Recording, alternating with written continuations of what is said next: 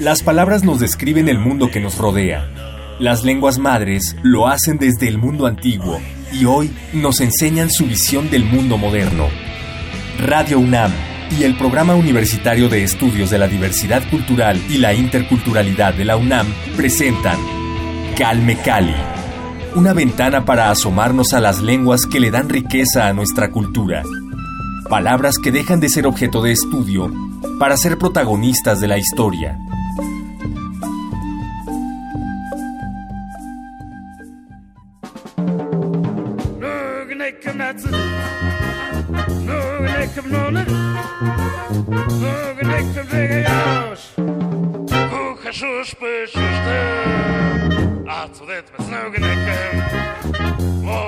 וסנוגן הייתם שיגה ירש וסנוגן הייתם כוכה שוש פשושתם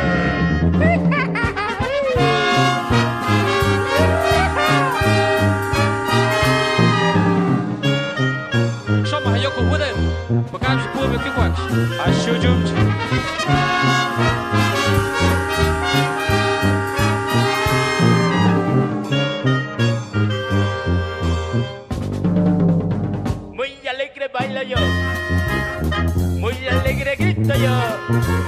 muy alegre brinco yo, cuando la banda toca, muy alegre bailas tú, muy alegre gritas tú, muy alegre brincas tú, cuando mi banda suena.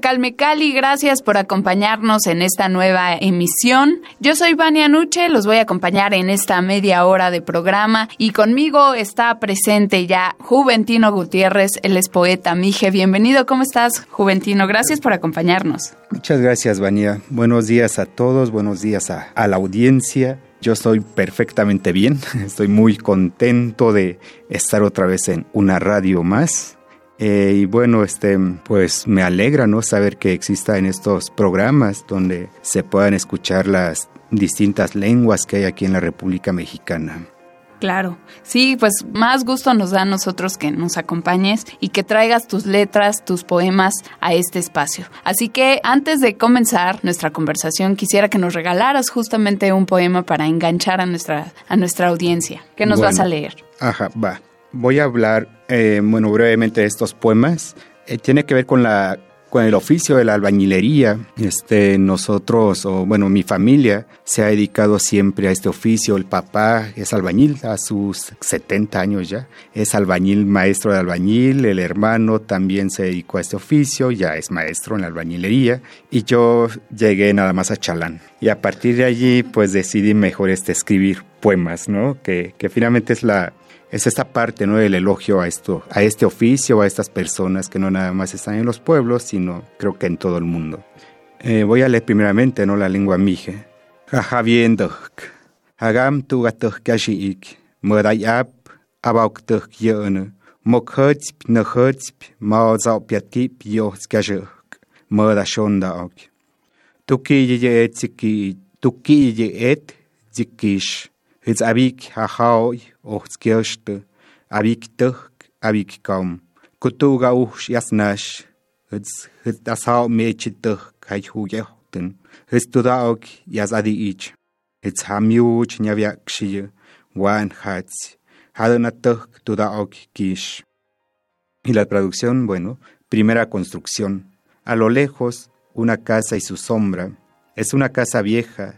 Nació entre milpas y arroyos, bajo techos de estrellas, con las risas de una familia.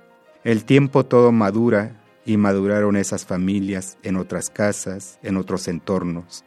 Cuando un temblor pasa, la casa recuerda su corazón y palpita por breves minutos, mientras se desmorona la fortaleza de sus ladrillos y otra grieta surge en sus paredes, separándola así, de la vida. De la vida.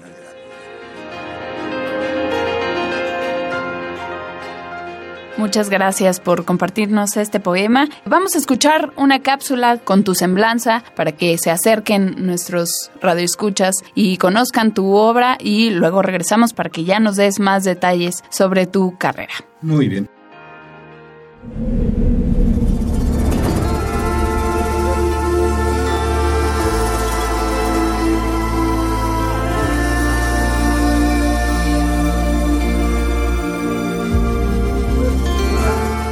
Nacido en Tlahuitoltepec, Oaxaca, Juventino Gutiérrez Gómez es miembro de la comunidad Mije y hablante de la lengua Ayuk. Estudió la licenciatura en creación literaria en la Universidad Autónoma de la Ciudad de México y la especialización en literatura mexicana del siglo XX en la UAM Azcapotzalco. Ha sido becario del FONCA en dos ocasiones, así como también del PECDA de Oaxaca. En el 2015, su poemario En Ayuk, surca la memoria, fue seleccionado en la convocatoria Parajes, emitida por la Secretaría de las Culturas y Artes de Oaxaca, para ser publicado. Su obra, Alfombra Roja, mereció el segundo lugar en el Concurso Nacional de Poesía Francisco González León 2016.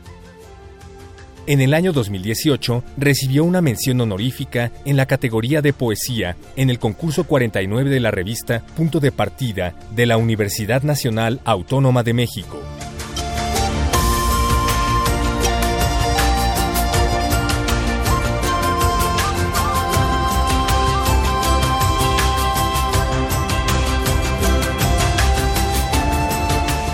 Seguimos aquí en Calmecali. Les recuerdo que estamos escuchando el trabajo de Juventino Gutiérrez. Ya escucharon un poema y más adelante vamos a escuchar más de su obra. Está con nosotros en Calmecali y bueno, como ya les decía y ya escucharon en la cápsula previa, él es miembro de la comunidad Mije, hablante de la lengua Ayuk.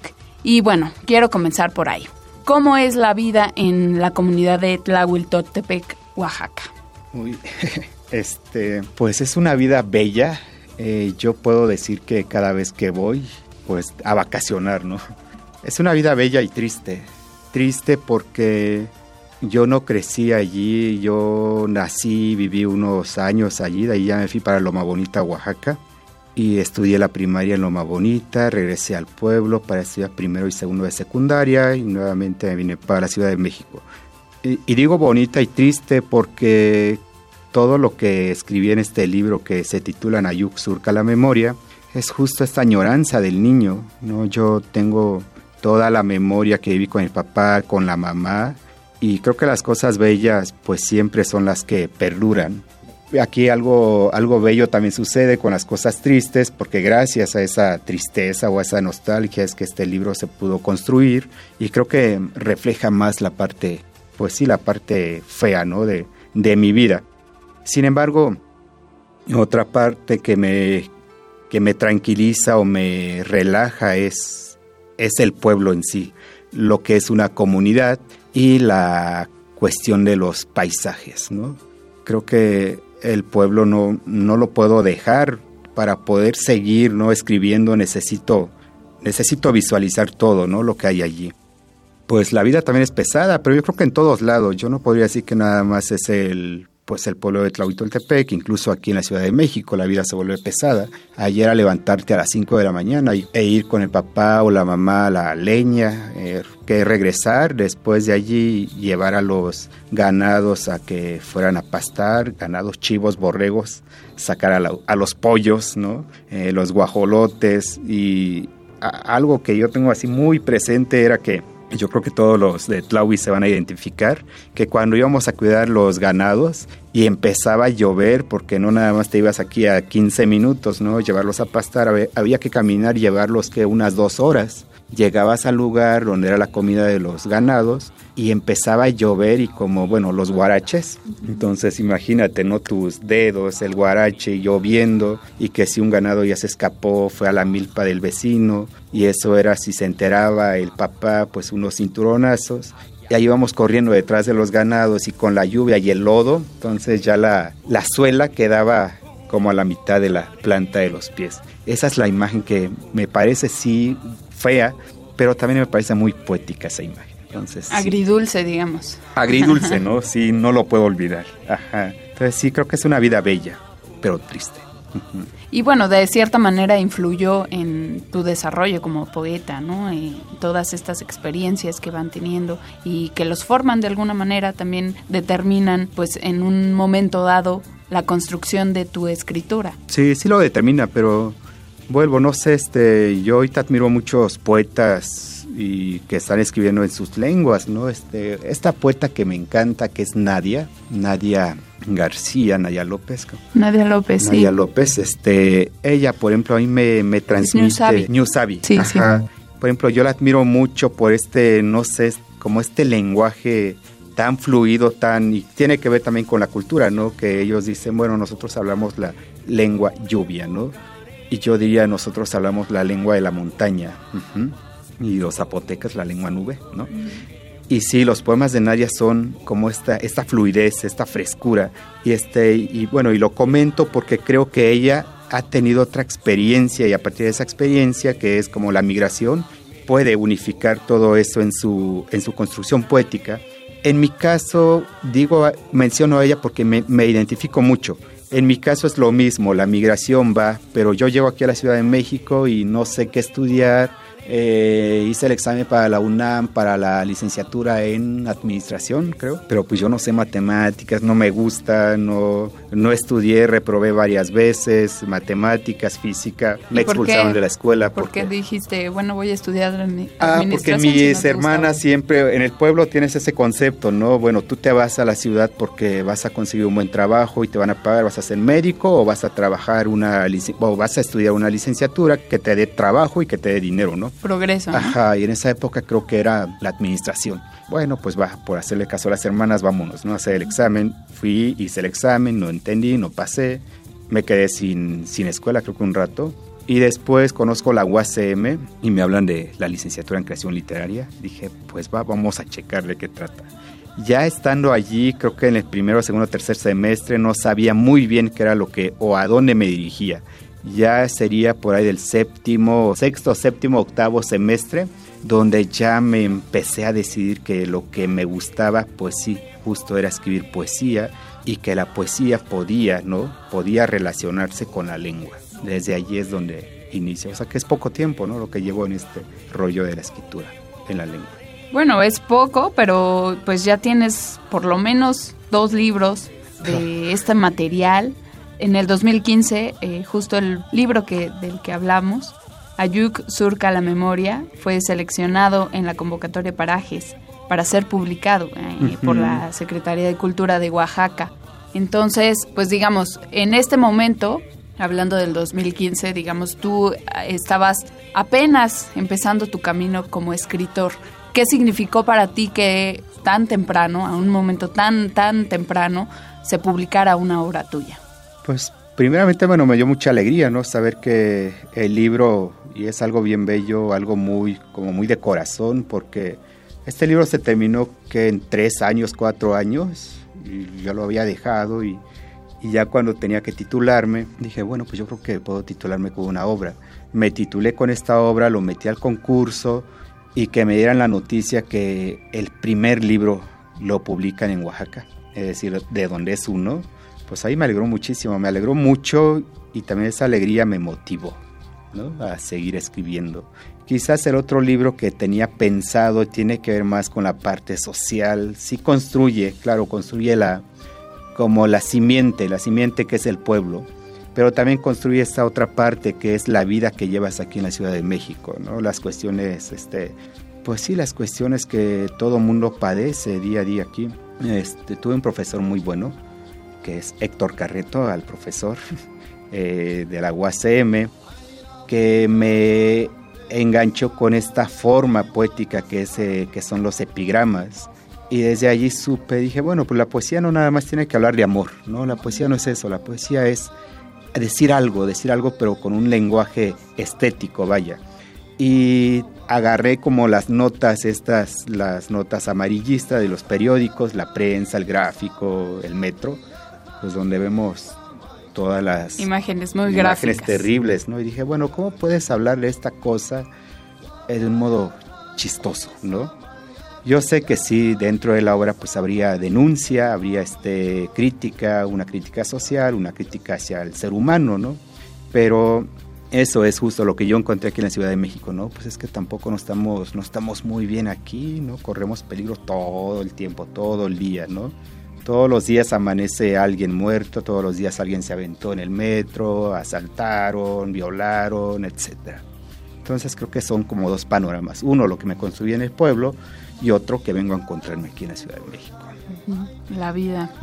Eh, la violencia, digamos, sería uno de tus temas. Los temas, eh, bueno, el tema, ajá. ¿Qué otros temas encontramos en tu poesía? Uy, pues, por ejemplo, ahorita que volví a retomar, creo que he sido un poco más, ya más consciente sobre la lengua y cómo esta lengua se relaciona con la cultura. Yo creo que el último tema que podría, que podría comentar es esta parte de la tradición o lo que es propio de una cultura, ¿no? Como un rasgo, algo que caracterice a, tu pueblo, ¿no? Y en mi caso yo escribí uno que se llama Congoy, que es este, o Condoy, dependiendo de la, de la región en donde estemos. Este, es ¿Qué este, significa? Ajá, es este señor, o mejor dicho, es este dios de los mijes o el creador de los mijes, el que peleó, esa es la, leyenda, ese es, ese es, el mito, que peleó con los españoles, con los zapotecas y con todos los que estaban en problemas ¿no? en ese momento. Y él este, pasaría por el Tule y ahí dejó su bastón ¿no? Y ese árbol de tule enorme, pues es el bastón del rey o del señor Condoy, ¿no? Y el día en que ese árbol se seque, pues es el día en que el creador de los mijes habrá muerto y se dice que los mijes desaparecerían, ¿no? Que no creo, cada vez que vamos a Oaxaca el árbol está más, más fuerte, más potente, más, más grande. Y esa es una parte, ¿no? De la, como un rasgo característico de la cultura, que se tiene que ir a hacer ofrenda a este señor, a este criador. Y pues sí, quizás ahorita la, la juventud, ¿no? Ya es chamba o trabajo de los adultos que sigamos construyendo como esta historia, ¿no? Que tenemos origen, tenemos historia y por lo tanto existimos por esto.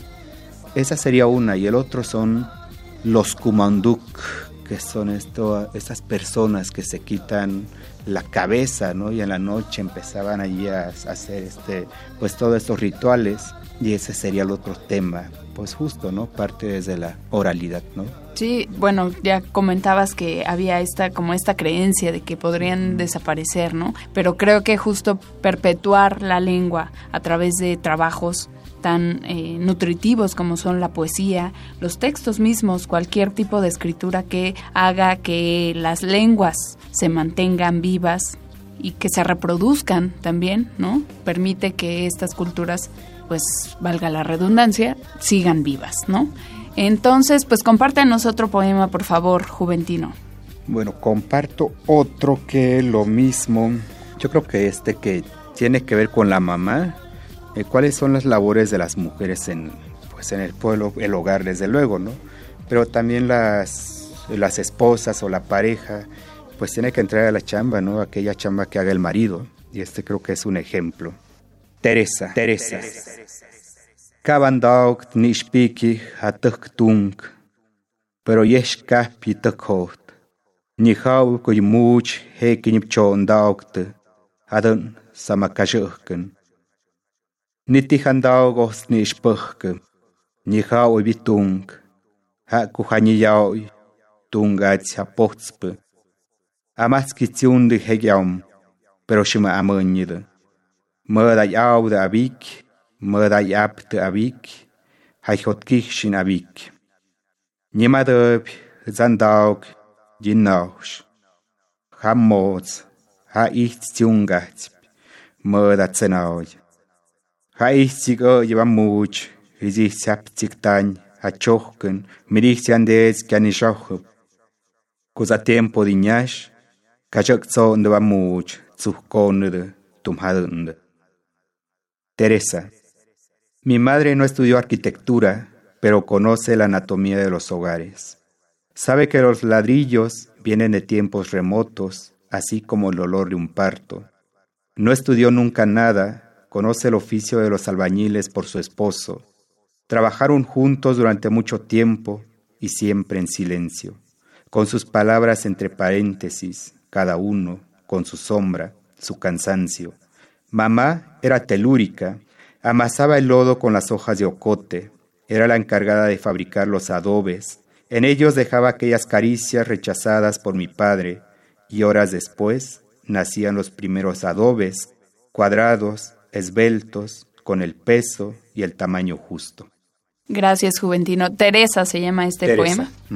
Eh, lo podemos encontrar en el libro del que hablábamos, Ayuk, el Ayuk Surca de Memoria. No, todavía no, esto apenas está. Es material exclusivo, digamos. ah, lo escuchan. inédito, ¿no? Muy bien. inédito aquí en Calmecali. Pues muchas gracias por compartirnos este material nuevo aquí en el programa. Eh, bueno, pues, ¿qué tal si nos compartes algo de justo este libro, El Ayuk Surca la Memoria, del que ya hemos estado hablando, para que también lo conozcan, se acerquen a este trabajo de Juventino Gutiérrez? Recuerden también que Pueden revisar nuestros podcasts en www.radiopodcast.unam.mx. Ahí también estará esta conversación próximamente, así que queden pendientes. En redes sociales también vamos a compartir, si Juventino nos lo permite, algunas imágenes de este libro para que ustedes también lo puedan ver y lo puedan conseguir. Aprovechando, hay manera de conseguir este ejemplar, donde podemos comprarlo, no sé si esté disponible en línea Cuéntanos. Muy bien. Este libro lo tiene este la editorial Pluralia, ¿no? Que está a cargo de este Héctor Martínez. Entonces ahí yo creo que podríamos conseguir este ejemplar. Él tiene ahí algunos, ya son pocos ejemplares. Muy bien, qué bueno. Afortunadamente. Qué bueno. Pues corran para que se agoten. Para que ya se vaya esto, ¿no? Y hagamos una, nueva edición. siguiente, ¿no? Exacto. La reedición allí. Bueno, este libro está en español nada más, eh, me ha costado mucho la traducción, creo que a todos, no nada más a mí. Eh, la traducción es difícil, ¿no? Sin embargo, este libro se construyó solamente en español. el trabajo pendiente pues sería la traducción completa. Entonces, por lo tanto, estaré leyendo nada más en español. Y me preguntabas un poquito esta parte de cómo era la vida allí en el, en el pueblo, cómo es. Pues sí, es bella, es triste, es, es pesada pero también es esta parte del alcohol, ¿no? El alcohol es latente allí, hay fiesta cada rato y en, la fiesta pues hay mezcal y el mezcal pues ya no lo ven como algo, como algo sagrado, se pasa, ¿no? Pasa eso de lo sagrado hasta la borrachera. El siguiente poema se titula El zumbido de las moscas. El zumbido de las moscas me aletea al pasado cuando no había nadie en casa, ni un perro enrollado en la espera. El sol Infierno del cielo, hervía las sombras de los árboles, de la casa y de la ausencia de mi madre. Nunca estuve tan solo, por compañía gozaba, es cierto, de una estría roja de hormigas arrastrando cadáveres al ataúd, la tierra molida. Mientras en algún lugar, no lejos del alcohol, mi madre se tambaleaba. El zumbido de las moscas es un banquete de memoria sin invitados. Paso con otro poema que es la labor de los de las gallinas o pues sí, no son elementos fundamentales de una de una comunidad para esta cuestión de los como llamarlo de los rituales, ¿no? De pedir, pedir por la vida. Ellos son elementales. Gallinero. Por las mañanas, sobre los surcos, los gallos y las gallinas salen a recorrer sus alas, con entonado escándalo a sacudirse la estatua que por las noches adoptan. Sobre los surcos abren nuevos surcos, con sus picos heredados por el hambre, y si la tierra es dura como la costumbre en el corral, entonces clavan, entierran sus garras, sepultan un poco de ira, envuelta en gorjeos, porque volviendo al corral, solo queda la noche apretada y los sueños de gallinas. Otro que tiene que ver con, no sé, el elogio también a la mamá o esta parte del, del amor, ¿no? Que creo que la mamá, en mi caso, no sé si en todos, pero pues a pesar de que tuvo esta vida terrible ella, eh, pues finalmente es la mamá, volvemos a ella, salimos de ella y volveremos a ella. Nacimiento de la condena. Algunos campos tenían la belleza de mi madre. Sin duda, fui sembrado en un hermoso campo. Muchas gracias. El Ayuk surca la memoria de Juventino Gutiérrez. Búsquenlo, búsquenlo. Se nos terminó el tiempo, Juventino. Terminan estas conversaciones, pero sin terminar. Siempre siento que queda algo por charlar, así que si me lo permites, te quiero invitar para que próximamente nos pongamos de acuerdo y haya una segunda parte de esta conversación. ¿Te parece? Muy bien, pues yo encantado, igual y ya tendríamos el siguiente libro y ya podríamos ya leer ese libro aquí, ¿no? Para cuando se publique nos ponemos en contacto y se los traemos aquí en Calmecali para que lo conozcan. Pues muchísimas gracias, claro que sí. Va. Este, Dios kuhuye de kushao yayuk shiknaushte yayuk ymaziauk yau hakutu yhadan hagik nagik naushum yemonzenao yemomonehtum bañi ayuk ta gunaon ka yayuk yok. Dios kuhuye. Pues gracias a este espacio y gracias a los que nos escucharon y que a los que se identificaron y que la lengua, no nada más la lengua mije, pues todas las lenguas que habitan aquí se sigan hablando, eh, dependiendo de donde estemos, que lo mencionemos, que lo gritemos y que lo sintamos, ¿no? Eso sería. De acuerdo. Gracias. a ti, Juventino Gutiérrez. Gracias a todos ustedes por su preferencia y por escucharnos cada emisión. Eh, les recuerdo en www.radiopodcast.unam.mx pueden encontrar las conversaciones anteriores y los invito para que nos escuchen cada emisión aquí a través de Radio UNAM. Gracias al Programa Universitario de Estudios de la Diversidad Cultural y la Interculturalidad de la UNAM por su apoyo en este espacio. Mi nombre es Vania Nuche a cargo de este programa, Paco Mejía en los controles. Gracias, los espero en nuestra próxima emisión. Hasta pronto.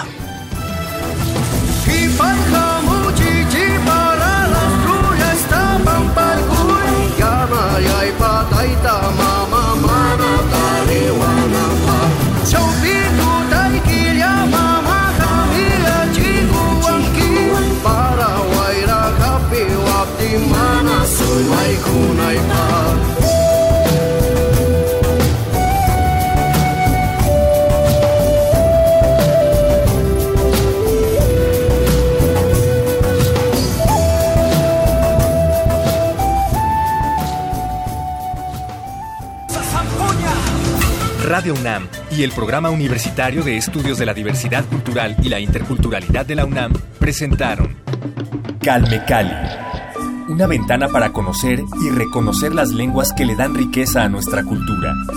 Los invitamos a aprender un poco más de las lenguas madres de México en nuestra próxima emisión.